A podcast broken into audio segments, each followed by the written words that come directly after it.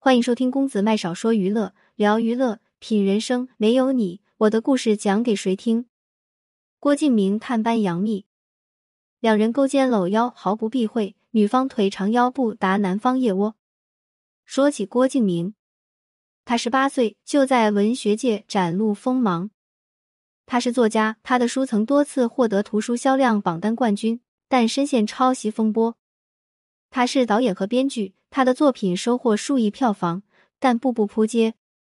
他号称疼痛文学的鼻祖，陪伴了一大批八零、九零、零零后的青春。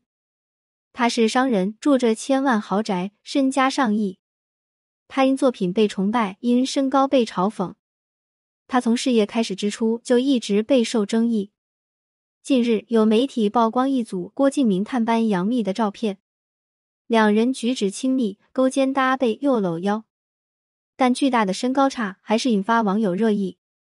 从照片中看，两人打扮都很低调。杨幂长发披肩，妆容精致，一件白色衬衣搭配牛仔裤，随意又简单。郭敬明一身休闲装，戴着棒球帽，人群中并不显眼。但杨幂的双腿超长，腰部更是直抵郭敬明的腋窝，两人一高一矮，形成鲜明对比。说起来，自道歉事件后，郭敬明便鲜少出现在公众视野。二零二零年十一月，郭敬明化身新晋导演，坐在演员请就位舞台上，跟他同台的是李少红、陈凯歌、赵某等大导演。第一期因为悲伤逆流成河而被李成儒痛批。如鲠在喉，如芒刺背，如坐针毡，字字扎心。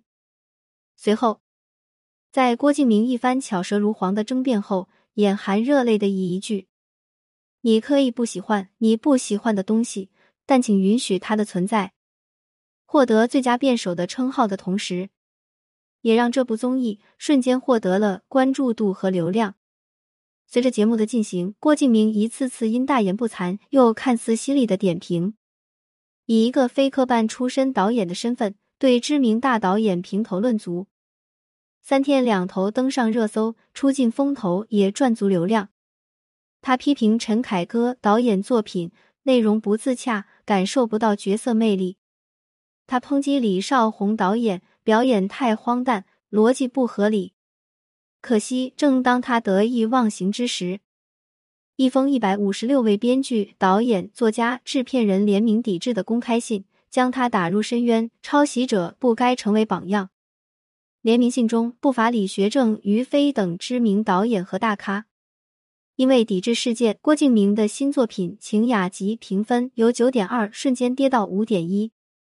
或许为了电影不至于赔钱，或许是迫于一百多位导演、编剧的压力。二零二零年最后一天，郭敬明终于在社交平台道歉。显然，这并不是一次真心实意的道歉，反而更像是一场被逼无奈的选择。这一份道歉整整迟来了十五年。二零零三年，郭敬明仅用十个月时间就写成的第二篇小说《梦里花落知多少》，一经发行就迅速受到追捧，成为了当年全国文学类畅销书的第一名。让还在上大学的郭敬明赚到了人生中第一个一百万。短短一个月后，因涉嫌抄袭，圈里圈外知名作家庄宇就将他告上了法庭。二零零六年，郭敬明被定为抄袭，需赔偿庄宇女士二十万元，公开道歉。但郭敬明拒不承认，也拒绝道歉，仅将判决书刊登了事。尽管背着抄袭的标签，郭敬明却开启了开挂般的人生。他出版多部小说，并成立工作室和文化公司，签约作者，出版图书，当上了文化商人，早早占据青春文学市场。此时的郭敬明不过二十四岁，《纽约时报》评价他：现今中国最成功的作家是二十四岁的青春偶像郭敬明。二零一三年，随着电影行业的蓬勃发展。郭敬明又转身当起了导演，尽管《小时代》系列因《拜金》等饱受诟病，但累计十七亿的票房让郭敬明一举跻身亿万票房导演行列。可惜随之而来的还有崩塌的口碑，没有一部影片的评分超过五分。二零一六年，当《绝技》口碑和票房双扑街，郭敬明一度在宣传中哽咽。是不是只有我 C 了，你们才不会继续吗？骂的久了也就麻木了。就这样，郭敬明一路赚得盆满钵满，一路又饱受争议。被迫道歉后，他便很少出现在公众视野。最近一次是在前不久，一句“颜值狂潮，颜狗盛宴”又将自己推上热搜。又是颜值，又是颜狗。有网友说他一统互联网审美。也有人感慨历尽千帆，小四才是懂观众的人。甚至有人表示：“我承认之前对郭敬明的声音大了点，不知道这是有人有意在刻意带节奏，还是观众真正发自内心的心声。但至少没有剧情，没有内核，没有演技，单靠颜值并不是一件值得自豪的事。